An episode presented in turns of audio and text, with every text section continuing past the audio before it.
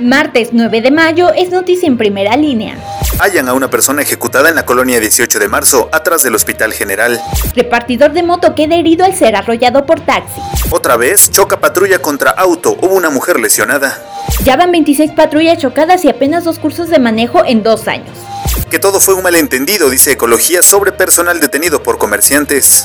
Ven mejora de hábitos sanitarios tras pandemia de COVID-19. En puerta convocatoria para encontrar a empresa que solucione problema local de basura. Persiste irresponsabilidad en mascotas de la ciudad.